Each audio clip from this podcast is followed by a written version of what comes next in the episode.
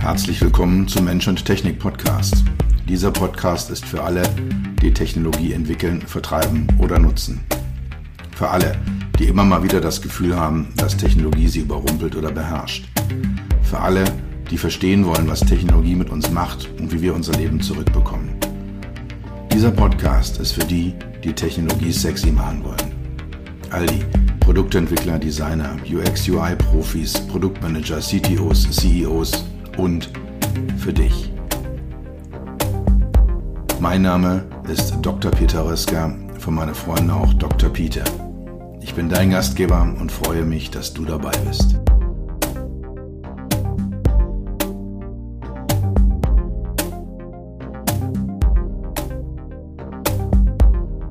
Im Mensch Technik Podcast hatte ich die Chance, mit äh, Katja Diel zu sprechen.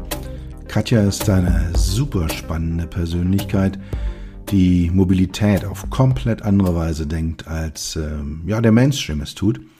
Und genau in dieser Funktion als Anti-Mainstream, als Antipode im politischen und gesellschaftlichen Denken und Handeln sieht sie sich, handelt, er berät die österreichische Verkehrsministerin, den äh, baden-württembergischen Verkehrsminister und hat diverse super andere spannende Themen.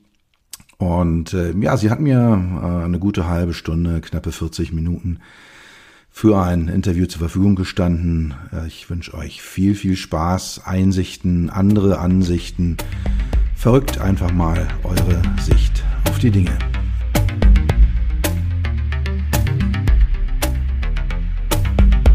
Liebe Katja, nachdem wir einige Zeit hin und her geschrieben und gemacht haben, hat es jetzt heute endlich geklappt mit einem Interview im Mensch-Technik-Podcast. Ich bin sehr, sehr dankbar und sehr, sehr froh, dass du da bist. Ich äh, verfolge deine Arbeiten auf LinkedIn. Äh, ich schaue, was du so tust. Ich weiß nicht, wie das bei meinen Hörern ist. Erzähl doch mal was über dich. Wie bist du dahin gekommen, wo du heute stehst? Ja, erstmal schönen Dank für die Einladung. Ähm, und das ist immer die schwierigste Frage, äh, kurz zu erzählen, wie es dazu kam, äh, dass ich jetzt das tue, was ich so tue. Also mein Name ist Katja Diel. Ich äh, bin in den 70er Jahren geboren. Meine Eltern haben tatsächlich meinen Kinderwagen über eine menschenleere Autobahn schieben können. Also es war die Zeit der Ölkrise. Es war die Zeit von Grenzen des Wachstums, Club of Rome das ist schon ein kleiner Hinweis, äh, dass eigentlich alles, was wir wissen, um die Welt zum Besseren zu verändern, schon so alt ist wie ich. Minimum so alt, also wahrscheinlich sogar noch viel älter. Ich habe äh, klassisch ähm, Schullaufbau Abi, ähm, studiert habe ich Medienwissenschaften, Literaturwissenschaften und Soziologie, also ganz weit weg von Mobilität. Habe aber ähm, immer schon gerne geschrieben und immer gerne schon mich für Nachhaltigkeit und solche Dinge interessiert und da kam dann eins zum nächsten äh, nach dem Magister, den ich über das proletarische Theater der 20er Jahre in Berlin geschrieben habe, habe ich ein Volontariat gemacht bei der Deutschen Bundesstiftung Umwelt. Das ist die Stiftung, die entstanden ist aus der Privatisierung der Salzgitter AG. Die machen aus den Zinserlösen ähm, fördern die ähm, jedes Jahr sehr viele ähm, ja, Projekte von Umwelt, Bildung, Biotechnologie, Biotechnik, alles Mögliche. Die haben auch in der ersten Phase nach der Wiedervereinigung viel getan, um die ostdeutschen äh, Bundesländer ökologischer zu gestalten. Ähm, da bin ich dann angefangen als Volontärin in der Pressestelle. Das war so eine ähm, Kooperation mit den Westfälischen Nachrichten, mit dem ZDF Umweltmagazin und mit der Evangelischen Medienakademie. Und dann führte mich der Weg zu Hellmann Worldwide Logistics. Ähm, da habe ich die interne Kommunikation aufgebaut. Das ist so ein Logistiker damals in Familienhand, mittlerweile ähm, auch nicht mehr. Sowas wie DHL ähm, mit äh, ja, Schwerpunkt in Osnabrück und Hamburg, allerdings in der ganzen Welt aktiv. Und da wiederum ähm, wurde ich abgeworben von den Stadtwerken Osnabrück, habe da relativ lange gearbeitet. Habe ähm, am Ende Abteilungsleitung Marketing und Kommunikation für den Bereich Mobilität inne gehabt, habe mitbegleitet, dass wir ein Carsharing eingeführt haben, habe mitbegleitet, dass wir die erste Privatbahn Deutschlands, das war die oder ist noch die Nordwestbahn, allerdings ist sie jetzt nicht mehr im Besitz der Stadtwerke in der Beteiligung. Ja, und da äh, war irgendwann so ein Punkt, wo ich gesagt habe, hm, machst du noch was ganz anderes, äh, bin zu viel Mann Und ähm, ja, kann nichts Böses darüber berichten, aber ich habe, während ich bei Fiemann war, gemerkt, es zieht mich doch eher zurück in die Mobilität. Und seitdem gibt es Sheetrise Mobility. Das war eigentlich in Anführungsstrichen nur erstmal mein Podcast. Mittlerweile ähm, ja, identifiziere ich mich selbst sehr stark mit diesen Namen, weil Ski ist klar, das bin ich. Drives ist für mich was, was nach vorne geht. Und Mobility ist das, wo ich mir Expertise intern aufgebaut habe, die ich jetzt extern versuche, sozusagen nicht mehr die Profitin in einem eigenen Land zu sein, sondern die, die von außen mal drauf guckt. Und mein Ziel ist ähm, menschenzentrierte Mobilität, kinderfreundliche Städte, den ländlichen Raum wieder mobilisieren, also mal so ein bisschen zu hinterfragen, warum ist eigentlich alles so autozentriert? Ist das wirklich so, weil die Leute Auto fahren wollen oder müssen und da sehr viel auf den menschlichen Faktor schauen. Und da darf ich mittlerweile auch im Beirat der österreichischen äh, Klimaschutzministerin mitwirken. Ich bin gerade berufen worden in einen Beirat für Mobilitätsdaten beim Verkehrsminister in Baden-Württemberg. Ich halte Vorträge, gebe Workshops, berate tatsächlich auch konkret in manchen Kommunen, welche Ideen man dann Copy und Paste, weil das ist in dem Bereich ja gerne erlaubt, machen könnte. Und eine halbe Stelle habe ich, also Teilzeit tätig, bei Door-to-Door in Berlin. Das ist ein ähm, Softwareunternehmen, die Marktführer sind ähm, im Bereich On-Demand-Ride-Pooling für Verkehrsunternehmen, also der gute alte Anrufbus, nur in sehr viel besser, nämlich datengetrieben nach ähm, ja, Bedarfen von Menschen, barrierefrei, sofort umsetzbar, weil du keine Haltestellen bauen musst und keine Aufzüge. Das im kurzen Ritt. Äh, ehrenamtlich mache ich nochmal genauso viel. Da bin ich im Bundesvorstand vom VCD. Ich äh, bin bei MentorMe und kümmere mich um junge Frauen, die die Karriere starten.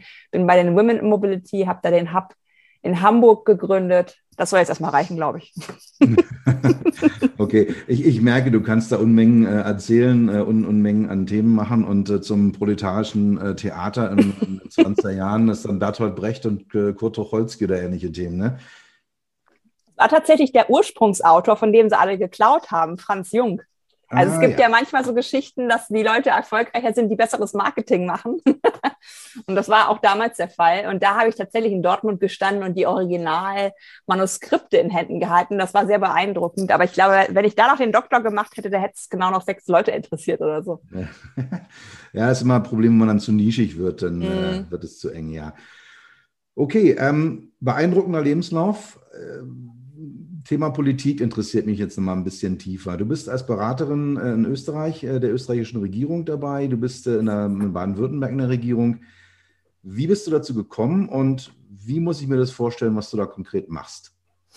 Also ich bin da tatsächlich, glaube ich, zu gekommen, weil ich nicht so klassisch, wie soll ich das sagen?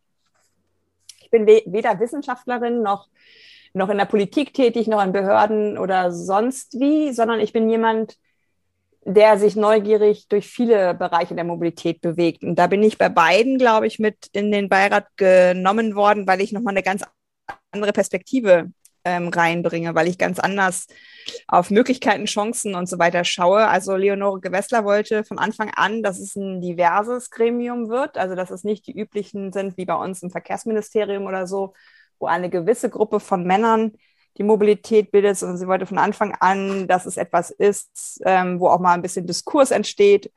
Und das äh, in, in Baden-Württemberg, denke ich, äh, also von den Telefonaten, die ich da hatte, dass das ähnlich gelaufen ist. Da sind auch Hochkaräter von, von Fraunhofer und so weiter dabei, äh, sehr beeindruckende Persönlichkeiten. Und ich glaube, ich so ein bisschen, ja, weiß ich nicht, als das freie Radikal, vielleicht irgendwie so in dieser Richtung, ähm, ich habe das Gefühl, dass ich tatsächlich manchmal Dinge in, in Schwung bringe, indem ich Fragen stelle und Dinge hinterfrage. Und vielleicht war das genau das, was auch gewünscht worden war. Und wenn du jetzt fragst, was macht man da? Tatsächlich ähm, gibt es in Österreich eine sogenannte FTI-Strategie. Da sind wir für den Bereich der Mobilität zuständig, treffen uns leider momentan nur virtuell in diesem Gremium, gehen mit denen die Strategien durch, gehen mit denen die konkreten Projekte durch, weil Österreich macht meiner Meinung nach relativ viel richtig. Die gucken ja gerade ähm, bei jeder politischen Maßnahme, die sie haben, zielt das auf das Pariser Klimaziel von 1,5 Grad ein Jahr oder nein? Und wenn nicht, wie können wir es nochmal anders machen? Also die haben sich da ja auch als Land eine klare Ziellinie gegeben, wann sie klimaneutral sein werden Und ja, da wird uns dann immer berichtet, ähm, welche Dinge gerade so passieren. Bei bestimmten Sachen sind wir dann beratend auch dabei, machen Workshops. Das ist sehr rege. Ähm, Baden-Württemberg ist gerade erst einberufen worden, deswegen kann ich da noch nicht viel zu sagen. Da ist aber schon auch viel passiert. Bei Herrn Herrmann, das ist, glaube ich, auch jemand, der durchaus dafür bekannt ist, als Minister da neue Wege gehen zu wollen. Die haben auch schon so eine Datenplattform, ähm, die, sie, die sie gegründet haben. Und ich denke, das ist einfach eine Verstetigung von dem, was bisher passiert ist. Mhm. Du sagst jetzt, du hast einen anderen Ansatz als, als andere. Wie kann ich mir diese, dieses Anderssein, diesen anderen Ansatz vorstellen?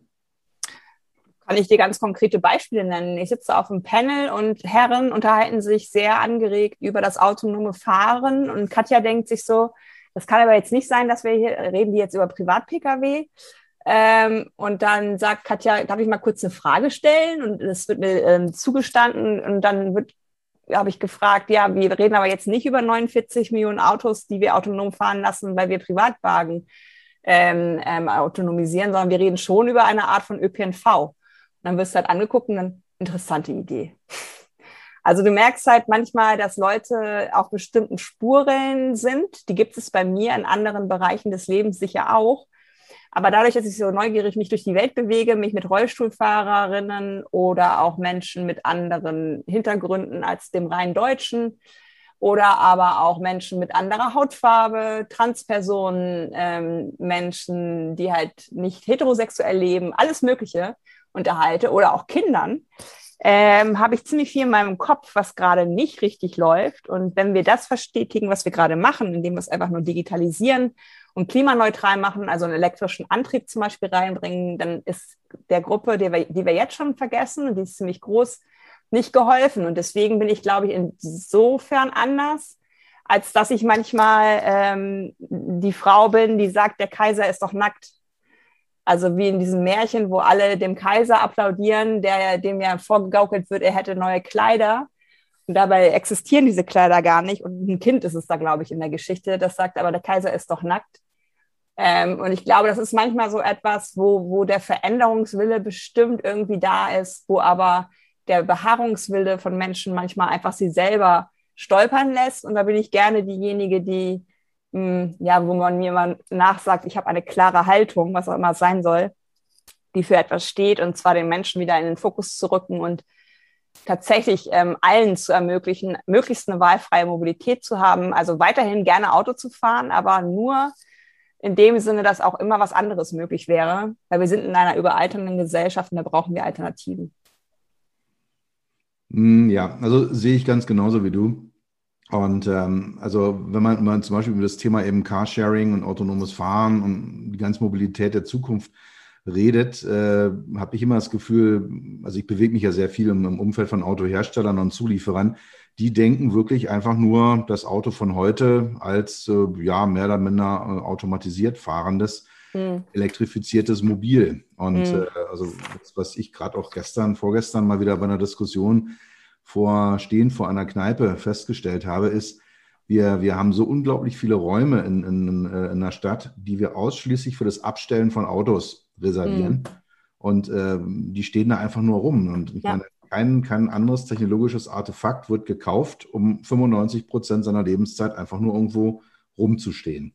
Ja, ich sage auch immer, wenn heute jemand käme mit dem Auto und sagen würde, ich habe hier ein ganz heißes neues Startup, das stellt etwas her, das wiegt zwei Tonnen, bewegt einen Menschen mit 80 Kilo, drei Prozent am Tag, da würde, glaube ich, keiner äh, die Wette eingehen und auf dieses Startup setzen. Aber wir haben uns so dran gewöhnt, dass es so ineffizient ist und so unlogisch und auch exklusiv und nicht inklusiv, dass da natürlich diejenigen, die jetzt drin sitzen, das auch gar nicht mehr reflektieren. Und ich bin gerade dabei, ein Buch zu schreiben, genau zu dem Thema, mache gerade Interviews und habe festgestellt, dass sich Leute, äh, wenn ich die frage, musst du oder willst du Auto fahren, Manche verstehen die Frage nicht, manche werden ganz ruhig und denken nach und einige sagen sofort, krass, darüber habe ich noch nie nachgedacht, aber jetzt, wo du es mich fragst, ich muss Auto fahren, weil keine Alternativen da sind, weil ich mich abends auf der Straße nicht sicher fühle, weil ich einfach ähm, so einen stressigen Alltag habe, der zwingt mich quasi ins Auto, weil ich die Wegeketten, die ich habe, anders gar nicht abbilden könnte.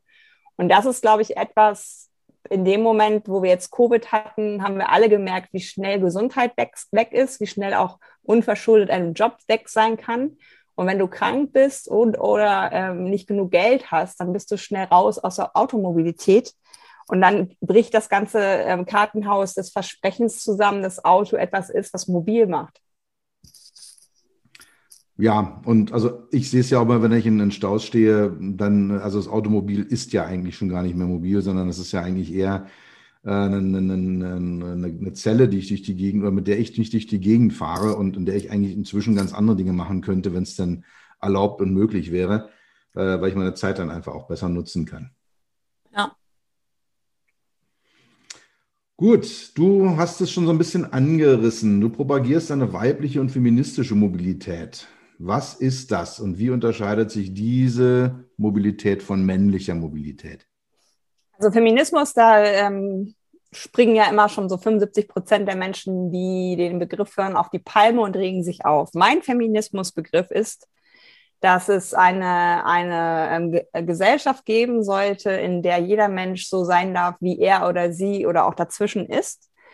Ähm, ob wir es wollen oder nicht, wir müssen uns damit auseinandersetzen, dass die Gruppe, die Verkehrsplanung und Stadtplanung gemacht hat, in den letzten Jahrzehnten eher weiß, heterosexuell, männlich, mittelalt und gesund war. Und damit wahrscheinlich auch wirklich das Beste gemacht hat, was man geben kann, wenn man seine eigenen blinden Flecken nicht kennt. Nach den Kriegen ähm, wurden die Städte daher autozentriert aufgebaut. Vor den Kriegen war das Fahrrad sehr beliebt, auch bei Frauen weil das ein dann doch wieder den Begriff benutzend feministisches Verkehrsmittel war, weil es billig ist. Theoretisch kannst du es ja sogar geschenkt bekommen. Du kannst es selber reparieren, wenn du nicht ein ganz kompliziertes E-Bike machst. Du verbrauchst wenig Platz und du ähm, bist sehr selbstbestimmt unterwegs, ohne viele Kosten zu haben.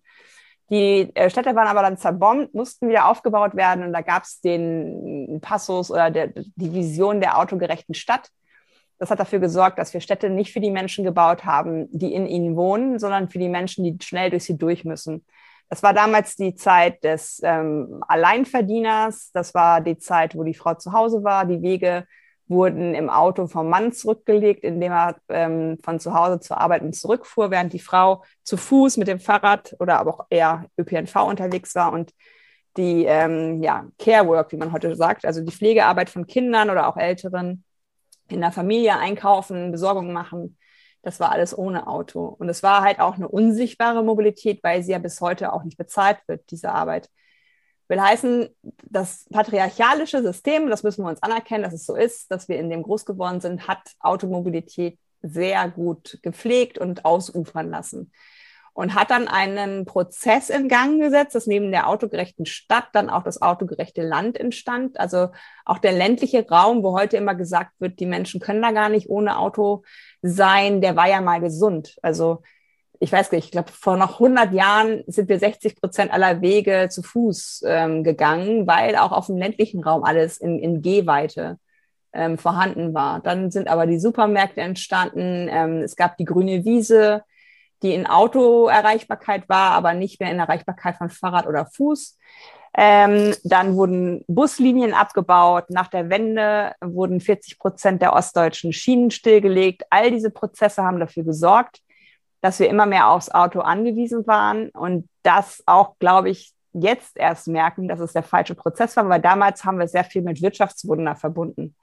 Also da wurde etwas produziert und bis heute sind Menschen in der Autoindustrie, in Klammern 70 Prozent Männer, äh, besser bezahlt als in der Pflege, in Klammern 70 Prozent Frauen.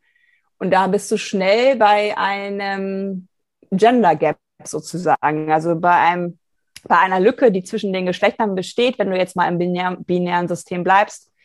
Und ich denke, das ist etwas, was, was wir reparieren können, weil wir haben es halt auch kaputt gemacht. Und das ist auch das, was mich immer noch Hoffnung tragen lässt in der Verkehrswende, denn der Verkehr, wie er heute ist, der autozentrierte, ähm, das ist ja durch uns so gekommen. Also wir haben uns dafür entschieden, so leben zu wollen. Wenn wir uns jetzt entscheiden, anders leben zu wollen und Städte wieder zum Beispiel zu Aufenthaltsorten und Begegnungsorten zu machen, dann kriegen wir das hin. Wir müssen es aber wollen. Ja, also ich, ich äh, schätze deinen, deinen Optimismus. Ich teile den Begriff. äh. Anders könnte ich nicht, äh, muss sein. Ja, ja, ja, ja. Ähm, trotzdem nochmal, wenn du jetzt sagst, äh, wir brauchen menschengerechte Städte, ja, stimme ich dir voll und ganz zu.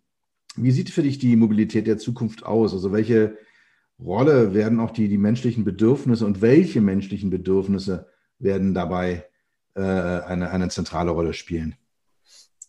Also ich glaube tatsächlich, dass wenn wir eine Gesellschaft hätten, wo jeder Mensch für sich selber sehr viel Sorge trägt und nicht im Sinne eines ungesunden Egoismus, sondern einfach, dass es jedem Einzelnen und jeder Einzelnen von uns gut geht, dann wären wir schon sehr viel weiter.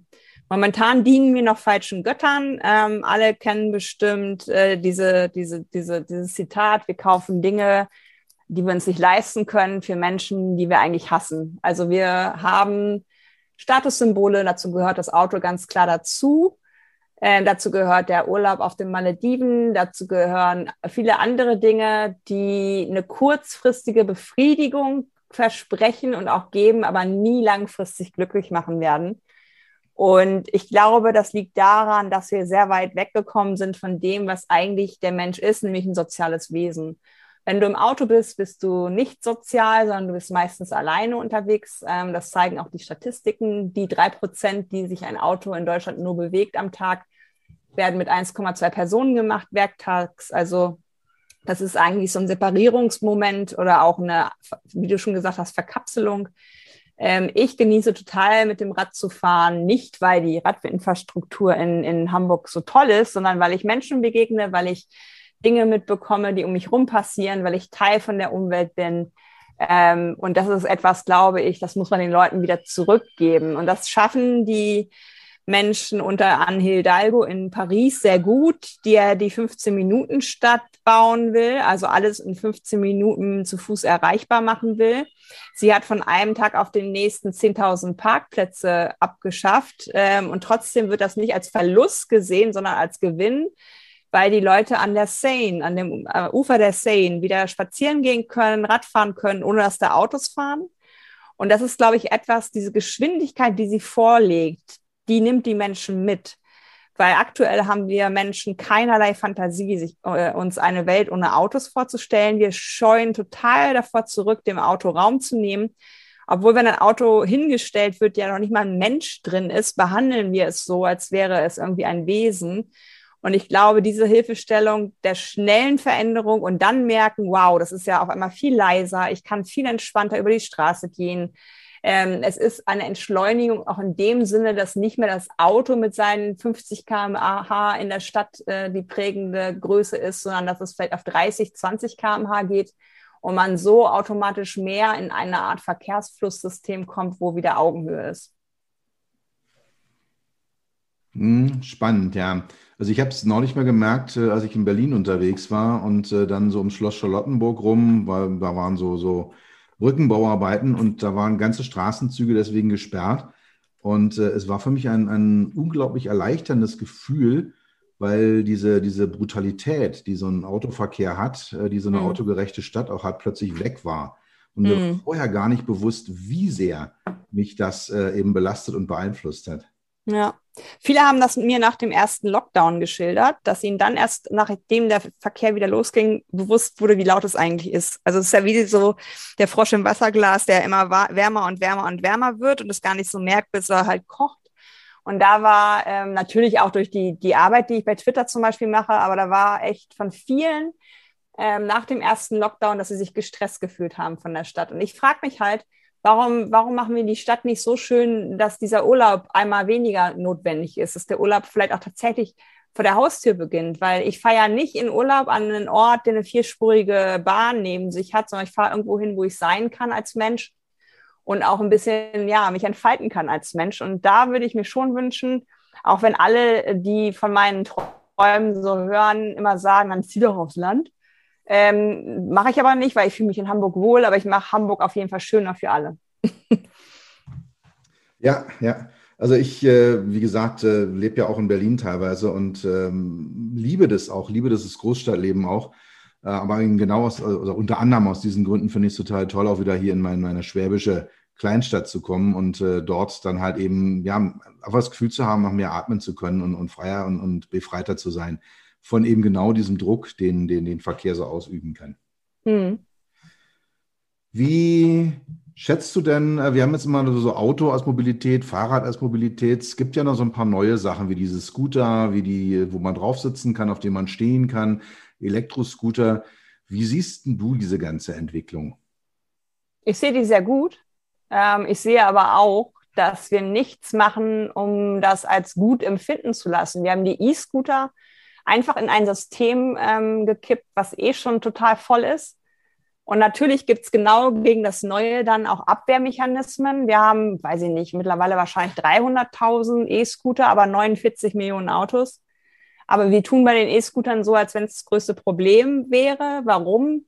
Weil die da rumliegen und stehen, ähm, wo FußgängerInnen äh, eh schon keinen keinen Platz mehr haben. Also ich hätte mir gewünscht, wenn man sowas wie die E-Scooter ähm, zulässt, dass man dem Auto eine Spur klaut und die zur Multifunktionsspur zum Beispiel macht, wo Busse, Fahrräder, Scooter und so weiter fahren, dass man Aufstellflächen schafft. Das würde auch den E-Scooter-Anbietern nämlich helfen, da ähm, Dinge zu bauen, dass man da auch direkt laden kann. Das kenne ich hier von Voi in Hamburg, die haben das mit der Hochbahn zusammen gemacht in einem Pilotversuch, gerade auch außerhalb der Innenstadt. Das hat sehr gut funktioniert.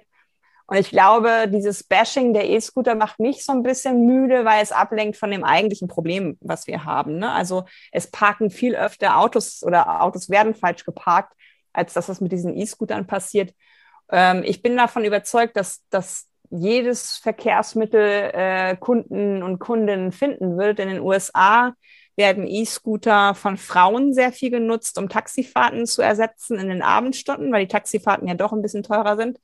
Frauen auf dem Scooter aber das Gefühl haben, hier bin ich ein bisschen sicherer, als wenn ich zu Fuß laufe. Also ich kenne zwei Menschen mit COPD, das ist eine ähm, Lungenkrankheit, die durch die E-Scooter jetzt einen ganz anderen Radius an Mobilität haben, weil sie zur nächsten Haltestelle kommen, was sie zu Fuß nicht mehr geschafft hätten.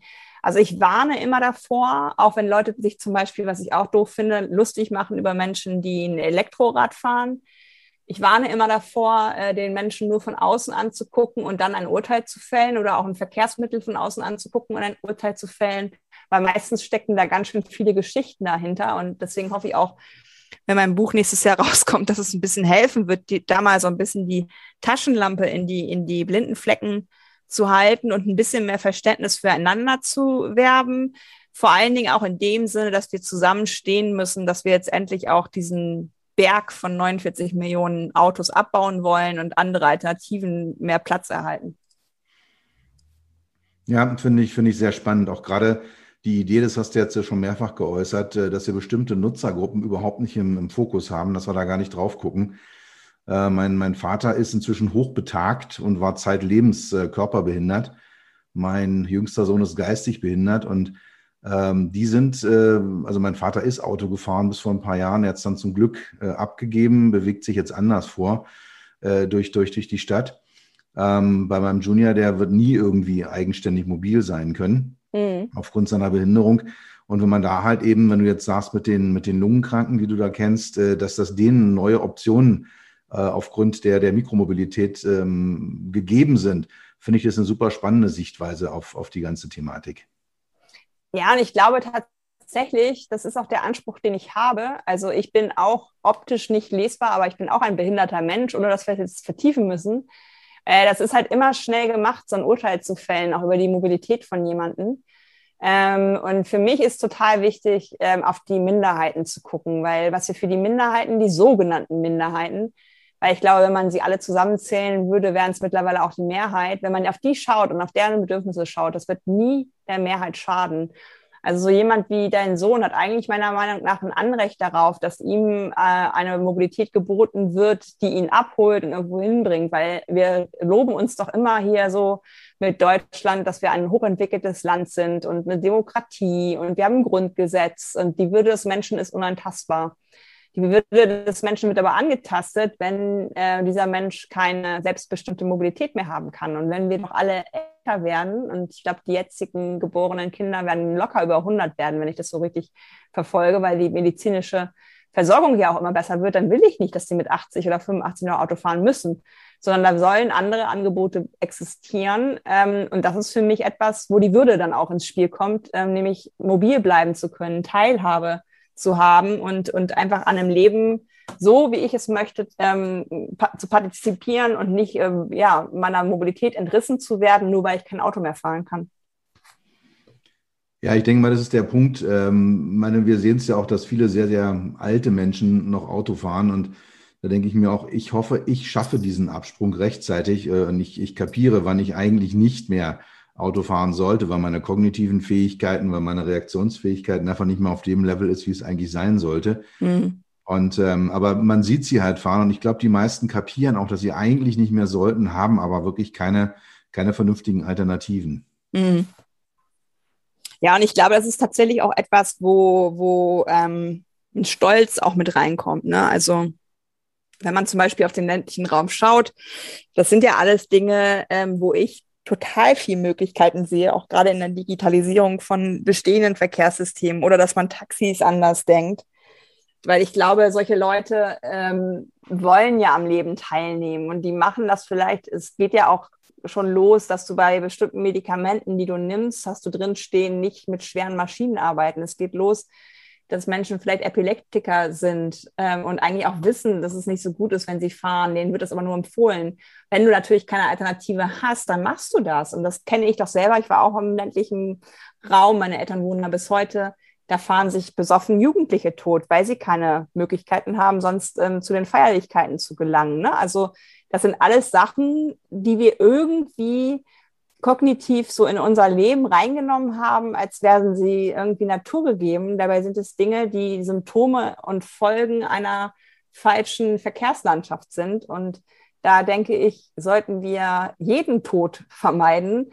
Momentan bei den Verkehrstoten ist das aber irgendwie was, woran wir uns ähm, ja, gewöhnt haben und wo wir vielleicht erst richtig betroffen sind, wenn es mal jemanden aus unserem Kreis erwischt aber eigentlich bis heute nicht durchgeführte Tempolimits und umgesetzte Tempolimits, die ja ad hoc ähm, Leben retten würden und Klima ähm, entlasten würden, dass es bis heute nicht umgesetzt ist. Und wir haben 2021 und ähm, das 1,5 Grad Ziel. Das zeigt für mich auch, wie irrational insgesamt Mobilität manchmal auch sein kann. Ja, also meine, irrational ist ein schönes Wort, weil äh, Mobilität oder Autos als solche sind ja auch immer sehr, sehr stark äh, emotional konnotiert. Also viele Menschen lieben es, Auto zu fahren, viele Menschen lieben ihr Auto. Du hast es vorhin schon mal erwähnt, ähm, es wird, wird personalisiert, also als eine Art Lebewesen gesehen. Und ähm, ja, viele, viele identifizieren sich ja auch über die Marke, äh, mit der sie fahren oder über, über das Auto, was sie besitzen. Wird mir gegenüber übrigens immer abgestritten. Also ich habe diese These auch, weil sonst würde der nächste Dienstwagen ja auch nicht immer dicker werden. Ähm, aber viele Menschen kommen mir eher über die Argumentation, ich brauche das aus den und den Gründen. Und da hatte ich teilweise Diskussionen hier mitten in Hamburg, dass Leute sehr komische Ausnahmefälle konstruiert haben, wo ich gesagt habe, ich würde dann ein Taxi holen. Äh, daran habe ich noch gar nicht gedacht, wurde dann gesagt. also das merkst du halt auch, dass, dass Menschen so sehr, ja, nicht erzogen wurden, aber schon irgendwie in einer, in einer Gesellschaft aufgewachsen sind, dass man das als normal empfindet, so abhängig zu sein und dass es auch nicht als Abhängigkeit empfunden wird, sondern als ähm, selbstbestimmte Mobilität. Und wenn ich Auto fahren muss, was ich zwischendurch mache, weil mein Papa ein bisschen Angst vor Corona hat, da hole ich mir einen Mietwagen und fahre eben nicht Bahn. Äh, da frage ich mich immer, wo genau ist hier jetzt das Lustprinzip, wenn ich von Hamburg ins Emsland fahre? Also ich habe da nicht das Lustprinzip. Ich bleibe immer in Nähe Bremen da hängen, Elbtunnel bleibe ich hängen und dann denke ich immer, es gibt Leute, die machen das jeden Tag und wie halten sie das aus oder wie, wie weit müssen sie von sich schieben, dass sie es eigentlich gerne anders hätten. Und das wäre für mich und meine Arbeit das Beste, wenn Leute sagen, ja, ich sitze hier in dieser Karre, aber ich will das eigentlich gar nicht. Und eigentlich ist Katjas Arbeit auch ganz cool, weil vielleicht habe ich dann in fünf oder zehn Jahren ja mal eine Alternative und kann mich in irgendwas reinsetzen, was mich zu meinem Zielpunkt führt. Ja, ja. Also ich, ich diskutiere das mit, mit diversen Klienten bei mir immer wieder. Das heißt, ja, der emotionale Punkt ist wichtig. Äh, wir haben viele, viele ähm, Kunden, die uns deutlich signalisieren, ich habe Spaß an der ganzen Geschichte, ich möchte den haben. Und äh, ich denke mal, dadurch entsteht auch eine, entsteht eine gewisse, gewisse Dissonanz in den Menschen. Dass sie auf der einen Seite denken, äh, ich habe Freiheit, ich kann fahren. Und wenn du dir die Werbung von Autoherstellern anschaust, da hast du ja häufig diese wunderbaren leeren Landschaften, da steht das Auto auf irgendeiner einsamen Klippe oder du hast eine schnurgerade Straße völlig leer, die dadurch durch irgendeine Landschaft führt. Es ist ja weit entfernt von dem, was wir an, an Realität auf unseren Straßen erleben. Hm. Und ich glaube tatsächlich, das ist auch etwas, wo, ähm, wo diese Diversität, die wir ja schon aus der Biologie kennen, dass sie gut ist, weil Diversität ja immer dafür Sorge trägt, dass ein ein Organismus oder auch ein, ein, ein, ein Land, eine Stadt, ein ländlicher Raum ähm, resilient und gesund bleibt. Ähm, also ich habe das in Berlin ziemlich hart erlebt. Letzten Sommer, da waren ja einige von diesen Bäumen komplett auch trocken, weil auch die ganzen Wurzelsysteme ja nicht mehr so weit nach unten kommen, weil die ähm, Parkflächen die Stadt einfach auch versiegeln. Also ich glaube, diese Klimakrise wird sich immer mehr beschleunigen. Ohne diese Klimakrise wär, würden wir auch gar nicht so über Verkehrswende sprechen, weil intrinsisch, also eigenmotiviert, haben wir es ja bis heute nicht hinbekommen, was zu verändern. Bis heute sind, glaube ich, immer pro Jahr die Zulassungszahlen noch gestiegen. Also auch Corona hat das nicht brechen können.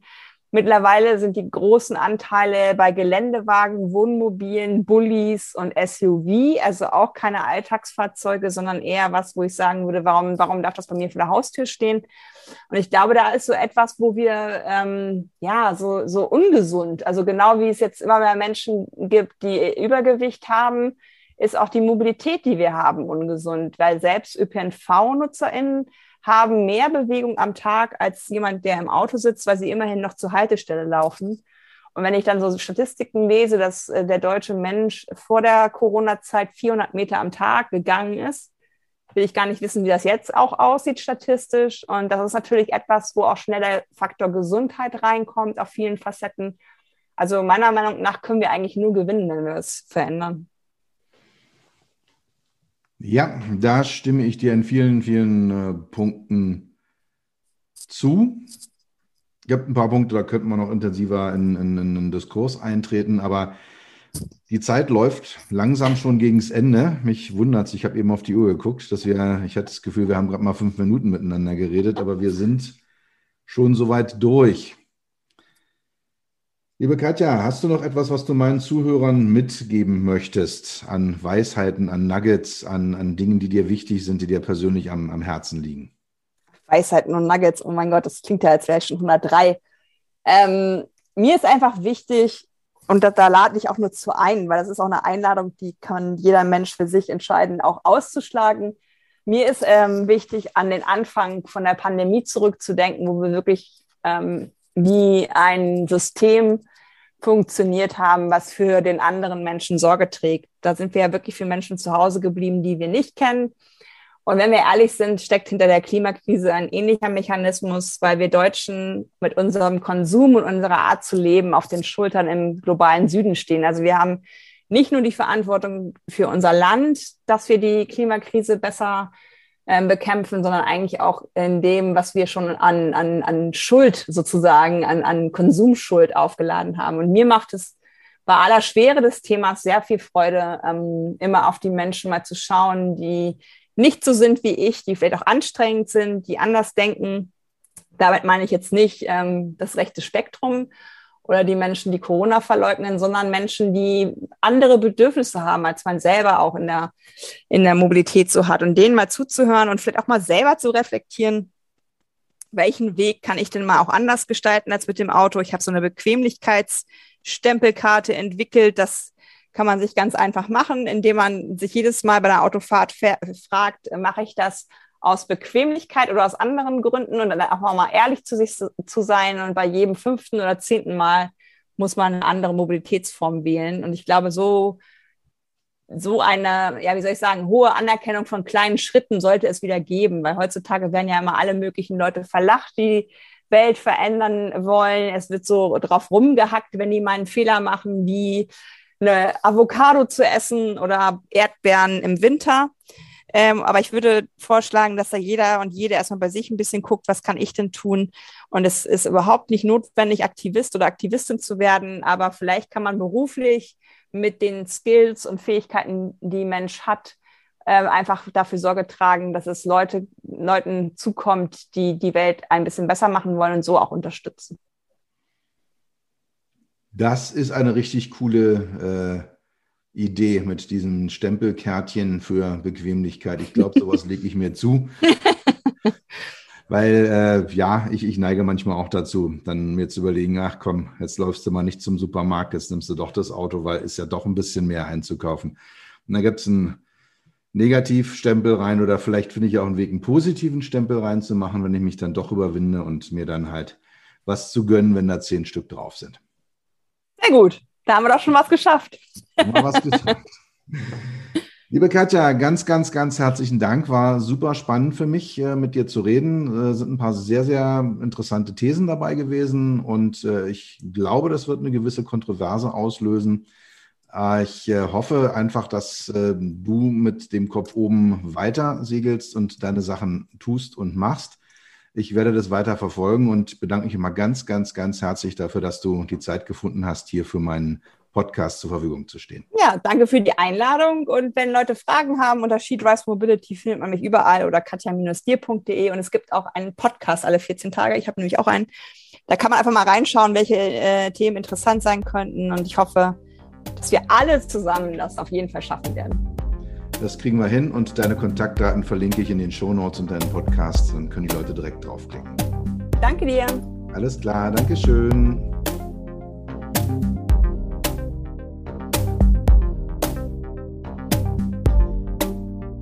Das war's für heute. Ich bedanke mich dafür, dass du Zeit mit mir verbracht hast. Du hast etwas für dich getan, was dir keiner mehr nehmen kann. Für einen weiteren Austausch findest du mich auf LinkedIn und auf meinen Webseiten www.peter-rösker.com, Rösker mit OE und SS oder unter www.beyond-hmi.de. Bis zum nächsten Mal, pass auf dich auf und bleib gesund.